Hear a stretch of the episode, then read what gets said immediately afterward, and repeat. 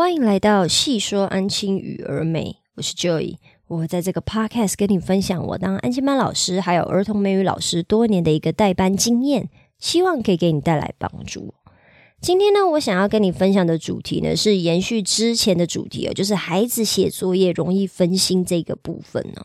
前两集呢，我分享到了，就是如果你的孩子写作业容易分心的话，可能要请你一建立规矩哦，还有重复这个流程。第二呢，就是要请你每十五分钟呢，就是要去追杀孩子一次哦。那第三个就是我今天要分享的啊，麻烦你建立奖惩制度哦，让孩子体会快点写完作业的好处哦。十年前的我呢，其实还蛮鄙视会在孩子完成国小作业以后给奖励的老师啊。我那个时候我真的是觉得，我我我为什么要因为你写作业就给你奖励呢？我真的是。我不懂诶，我不懂为什么其他老师要这么做诶。写完作业不就是他应该要做的事情吗？我小时候写完作业，我妈也没有给我，也没有给我任何奖励啊，学校老师也没给我任何奖励啊，啊，不写作业还被骂诶，拜托，那可能还会被打、被处罚。我那个时候就是抱持了这种心态在带着我们班的孩子的。那因为孩子写完国小作业就是天经地义嘛，或者或者写我的英文练习，不就是也就是他们应该要做的事吗？那个就是学生的工作啊。那就像我完成我的工作也是应该的啊。难不成老板会因为我今天准时看完我们班功课，然后就给我一个小奖品吗？还是当着所有同事的面鼓励我、赞扬我、表扬我吗？根本就不可能呢。那我为什么要给孩子奖励呢？我以前真的是完全不可以理解这件事情，完全不能。但说真的，现在的我回顾那个时候，哈，我真的是觉得说，哎，那个时候的我懂个什么啊？懂个屁，什么都不懂。我必须要说，写作业呢，其实是大人强加在孩子身上的规矩了。你看，哪哪一个人生下来，就是像婴儿 baby 生下来，一直到念幼稚园之前，好了，哪一个人会天生就觉得说，我要来写作业，或我要来工作？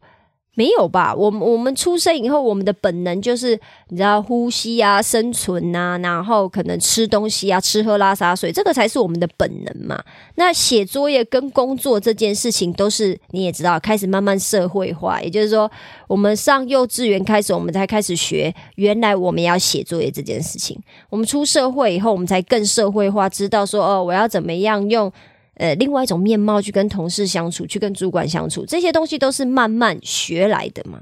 那你要想想看哦，快点写完作业，更加只是老师还有家长的希望哦。也就是说，其实孩子根本就不懂什么叫写作业，然后我们大人还希望他们要赶快把作业写完，也就是所谓的快点这回事哦，其实是。我们大人的希望，而不是小朋友自己脑子里面的希望嘛？他不会有这个概念，说我希望我今天可以快点把功课写完。他们一开始是没有这个概念的。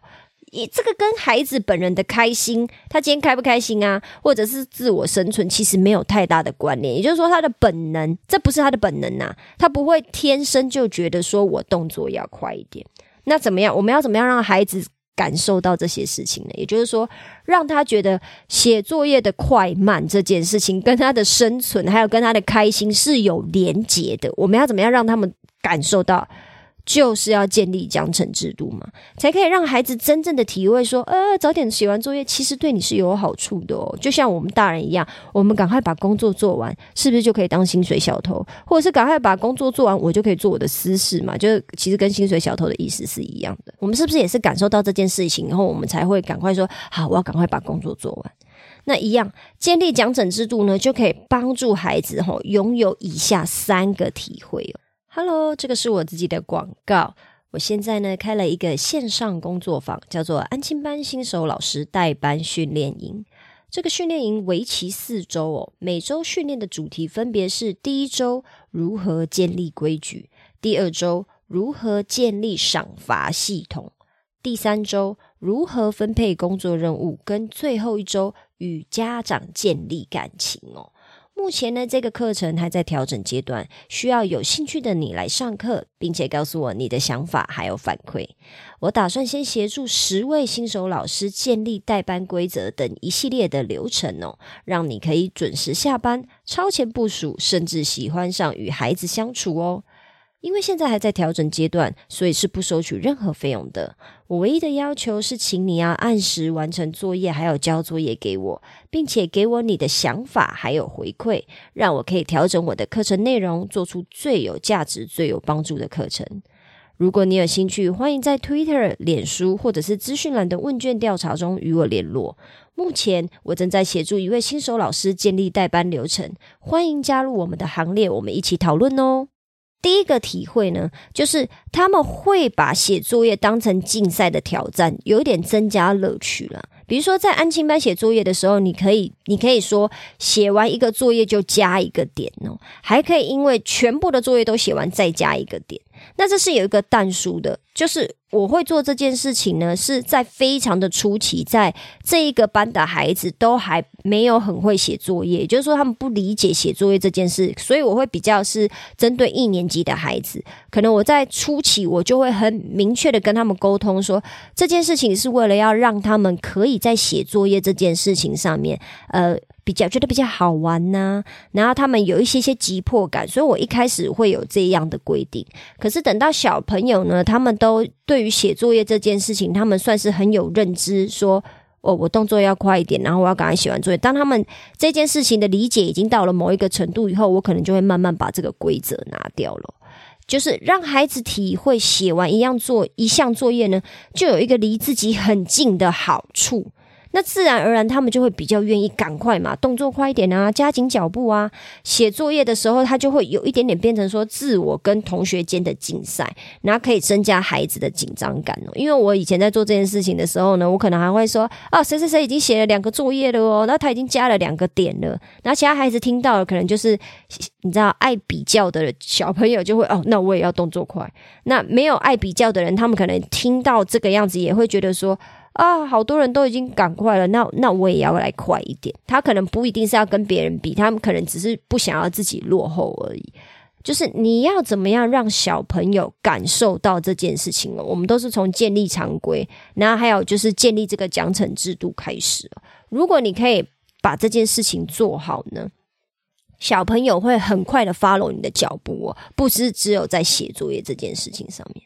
然后第二个体会呢，也就是说，如果你建立了奖惩制度，他们还会有第二个体会。第二个体会就是，早点写完作业的时候呢，他们就可以拥有自己的私私人时间啦。就是所有的作业都写完的孩子呢，他们是不是就可以有自己的休息时间？只要他不要干扰其他孩子写作业。那就没有问题，他可以进行很多的静态的私人活动，比如说他可以阅读嘛，你可以带你自己爱看的书来啊，就算你想要看漫画，我也不会阻止你，只要你所有的事情都做完了。那你可以画画啊，就是我们班的小朋友就是会很喜欢画画，因为他们都会画一些侮辱我或者是攻击我要打死我的画，那也都没有关系，我全部都贴在我们班的就是墙壁上面的，就是当证据哦。那他们也可以折纸，我之前有遇过有孩子非常会折纸的，所以他们就会带那个。一包色纸，色纸，然后还会带一包，就是讲怎么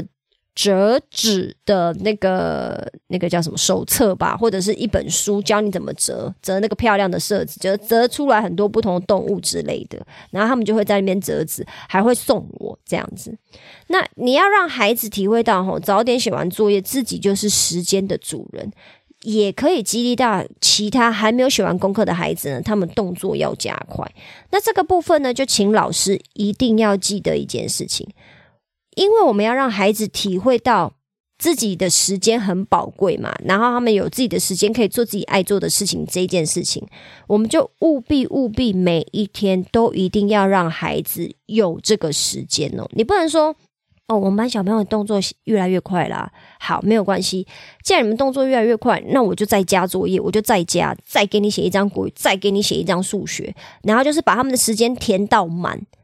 填到就是最后一分一秒，一直到爸爸妈妈来接为止。如果你是这样子在安排规划你们班小朋友的课余时间的话，我必须要说，这个奖惩对你们班来讲就没有什么用处了，因为孩子就是会觉得说。啊，反正我动作快，写再快，你也只是给我更多的东西而已。就你就想嘛，如果你今天工作很快的完成了，你今天安静班老师的工作很快完成，结果你的主管的老板看到你工作已经完成了以后，他就立刻再给你加，加到你受不了。你是不是久而久之，你自然而然就会觉得说，好，那我就不要太快写完，呃，不要太快完成我的工作啊。我看你拿我怎么办？我以前一个工作可能半个小时就做好，我现在两个小时才做好啊，不然你就会给我加工作啊。我跟你讲，这个也是向上管理的一个很重要，我们应该要学会的事情啊，就是你到底要怎么拿捏你跟主管之间，你回报任务已经完成这中间的一个平衡哦，这个是一个艺术。哦，你要自己去慢慢的体会。那当然，我有自己的一套流程啊，这这这不是我今天要讨论的事情。所以你要记得，你喜欢的东西，小朋友跟我们一样，我们都是人类，哈，就是有天性跟人性的存在。如果你会因为这个样子就拖延你的工作，就是那我不要太快完成。小朋友也是一模一样，所以我都会务必的确定、确实的跟我们班孩子说，我每天都是会交代说，好，今天我们的任务就是什么什么什么什么。好，你只要有做完这些东西，你把我的英文写完了，好，就这样，我不会绝对打死不会再给你们多的工作，因为剩下的时间就是你们的休息时间，剩下的时间你们想干嘛就干嘛，只要不要吵到别人就可以了。那也是因为如此，我们班知道我是一个说到做到的老师，所以我说他们可以玩，他们就是会很开心、很放胆的去玩。我跟他们讲说，你只要动作快。赶快把什么东西写完，剩下时间都是你自己的，你想干嘛就干嘛。他们就会比较有感受到说，原来原来我赶快把东西，赶快把事情做完以后，接下来我就是爽而已，我接下来就是轻松啊，我现在想干嘛就干嘛，或者是我要帮 Teacher Joy 做事。你知道争取荣誉感，或者是争取点数、争取加点，或者是你知道，就是表现出一副哦，我比你优秀的那个样子的时候，OK 啊，Why not？你们都可以去做这些事，前提是你的事情有做完了。那这个就是让他们拥有私人时间的一个好处，他们会越来越有感，说我要赶快把事情做完这件事情哦。那第三个体会呢，就是他们可以感受到说，写作业跟自己的福利哦，其实是息息相关的。为什么小朋友他会拖延写作业呢？还有一个就是，呃，你我们没有把写作业这件事情跟他的人生的你知道体会到的好处紧紧的绑在一起吗？或者是痛呃坏处绑在一起啊？我有写功课，我也有饭吃；我没写功课。我还是有饭吃啊，我回家还是可以看电视啊，我在安静班我还是可以想干嘛就干嘛。如果是这个样子的话，我干嘛要写作业啊？就很像，你就想嘛，如果你今天来公司上班，你准时上班。你也是领一样的薪水，你每天迟到，你还是领一样的薪水，也不会有人骂你，然后也不会有人责怪你，不会扣薪，或者是甚至讲更极端的，好了，你有很多工作没做，公司也没有怎么样照发钱给你，久而久之，你自然而然就是会每天迟到，然后有一些事情就不做嘛，因为这就是我们的人性啊。那小朋友也一样嘛。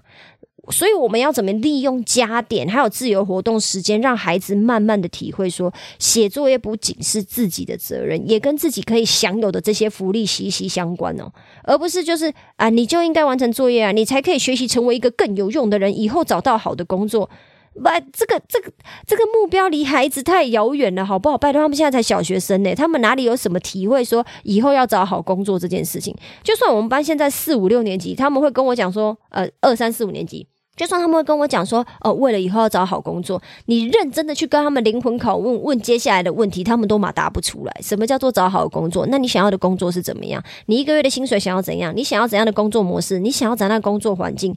他们都是答不出来的。所以。我们必须要把一些感受跟体会，哈，紧紧的跟孩子现在的生活，也就是当下的相处跟生活，紧紧的绑在一起，他们才会有感觉。那怎么绑？就是建立奖惩系统啊！你有做到的，我就给你，比如说加点，我会给你口头的表扬，我会给你鼓励。你没有做到的，我就是会责备你，我就是会骂你嘛。老师，你千万不要觉得说只单方面的只做爱的教育是有用的。爱的教育，我个人认为只可以建立在自己与自己一位孩子上面，因为你可以把你所有的心思跟精力。花在这个孩子身上，那就拜托，by all means，你就尽量去这么做，没关系，因为你有的是时间跟精力。可是你今天是带安亲班的孩子，你就带，对我来讲，他们就是我的军队，我要怎么样在时间内让他们完成我们讲好的任务，这个才是我觉得最重要的事情。所以我一开始其实呢。在取名细说安庆与儿美的时候呢，我是把这个频道取名叫 Joyce Army 的，因为我就是觉得说，我就是在讨论我的军队生活啊，这当然是有点是开玩笑啊，但是我自己是很秉持这样子的信念，我不走爱的教育，可是我也不走就是完全处罚的，我以前是走只处罚的路线。后来我发现效果没有很好，因为我自己个人本本人是一个比较严谨的人，然后我很喜欢很多的规矩，因为我我的个性就是这样，所以我就是用很多的处罚在带孩子。后来发现效果实在是太有限了，我就。呃，只好慢慢的去学习一些呃心理学、自我激励啊，还有给怎么样给自己鼓励、给别人鼓励的这一些东西。以后我慢慢的加到我怎么带班，就发现妈的效果比以前好太多。然后我跟孩子的感情跟相处的状况也越来越好，我才慢慢的摸索出我现在这一整套的流程。然后觉得对于我来就对于我来说，还有孩子来说，是一个非常有效的一个流程了。然后我现在跟你分享哦。所以麻烦老师呢，一定要去把，你就要去想，今天你不管怎么跟孩子，你希望孩子达成什么样子的，你知道目标啊、任务，完成什么样的任务，达成什么样子的成果，你就要去把它拆解，拆解说。我要怎么样让你就是在达成小任务的时候有感受到达成小任务的开心，然后也让你就是没有达成小任务或者是破坏我的规矩的时候，让你感受到痛苦。你就是要建立一套常规哦，让他们可以一直不断的在这个痛苦跟好处中，这样你知道来回的冲撞，让他们知道说我必须要往好处那一块走，不然我会很痛苦，他们才有办法确实的去完成。还有执行你给他们的任务，然后甚至可以在速度上面要求他们，比如说要求他们写的又快又好，这个是绝对没有问题的。因为我现在就是在这样子跟我们班孩子相处，他们都有体会到这些奖惩让他们的不管是工作上呃功课上面呢的进步啊，写功课的速度的加快，甚至我们班整体的英文都有明显的进步。这个就是奖惩制度带给我的改变，还要带给我的代班风格的改变哦。就是麻烦你要利用奖惩制度，让所有的孩子都可以有体会，体会写完作业的美好，胜于十年后美好生活的想象哦。假设说你，你就现在跟他们讲说。啊，你现在认真上课啊，怎样怎么样啊？等到你到时候大学毕业、硕士毕业、博士毕业以后，你就可以找到一个超级棒的工作啊，然后月入十几万啊，甚至就是娶一个好老婆、嫁一个好老公啊，有一个完美的生活。这个，这个对他们来讲突发而未啦，太遥远了，他哪有什么感觉？虽然说大家都会说啊，好啊，什么之类的，可是跟他们现在来讲，跟他们现在国小生来讲，那。那个目标太远了，你必须要拉一个很现在、很现在的目标，让他们去体会到，他们才有办法真的去做出一些配合、调整还有改变就是如果你可以一直保持着这样子的呃想法或者是信念去跟你们班嗯磨合啊，或者是调整你们的相处模式，你绝对可以把孩子调整训练成。呃，跟你代班风格最最匹配的那个样子，绝对是没有问题的。那我这边也想要特别提出来的，就是说，呃，有的人呐，可能会觉得说，让孩子学会没利益的事情就不要做。长大的时候呢，和父母在商言商，最好读到出国旅居，哈，然后永远不要见到父母。就是这个是有人给我的回应啊，就是说，就是要让孩子学会利没有利益的事情不要做。我必须要说，我以前跟他的想法就是一样，我跟这个回忆回我话的人的想法就是一模一样。嗯，那就是让他们有利益的事情，他们才愿意做的话，这不就是一个扭曲、扭曲的一个价值观吗？就是好像哦，没有好处你就不做了。可是你仔细去想想看呢，你就我们就很扪心自问、灵魂拷问自己的想，你到底有做哪一件事情不是因为有好处的？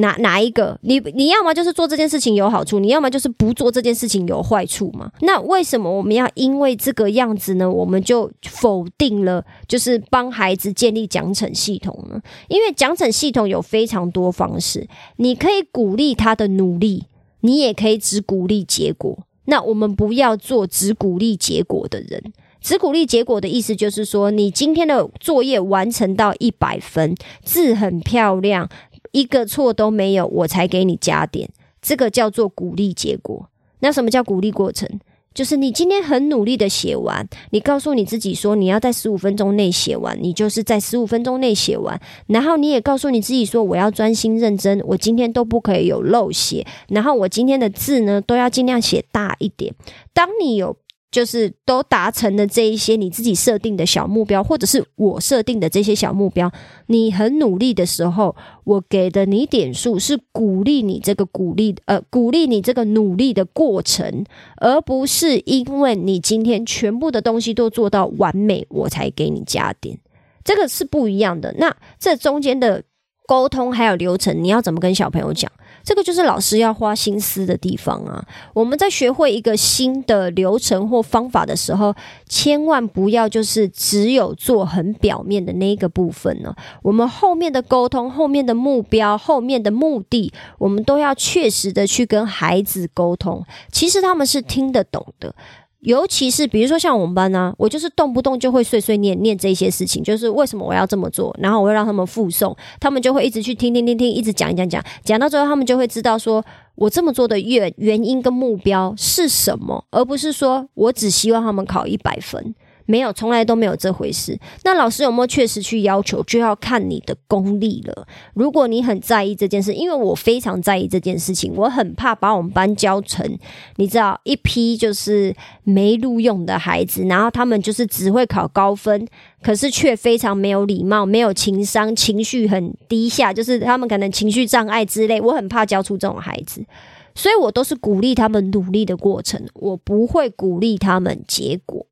那这个部分呢，是我想要特别拿出来说的啦。就是如果你跟以前的我一样，你会很怕把孩子训练成。这样子的一个结果，那都是因为我们跟小朋友、孩子沟通的不足，然后还有你没有好好的跟小朋友讲说，其实我们做这一些训练，到底背后的目的是为了达成什么样子的一个目标？我们希望我们可以拥有一个怎么样子健康的读书方式，还有写功课的规则，这些小朋友一定都是听得懂的。希望我今天的分享对你有帮助。如果你有其他想法，或你希望我针对今天的主题还有内容中的哪个部分做更深入的讨论，也麻烦你在评论区留下你的想法哦。如果你喜欢我今天的分享，也麻烦你在 Apple Podcast 或 Spotify Podcast 留下五星好评，并且把这一集分享给其他的朋友知道哦。我知道你的生活非常忙碌，所以我非常感谢你花时间听了这集 Podcast。有你的支持与分享，是我创作的最大的动力。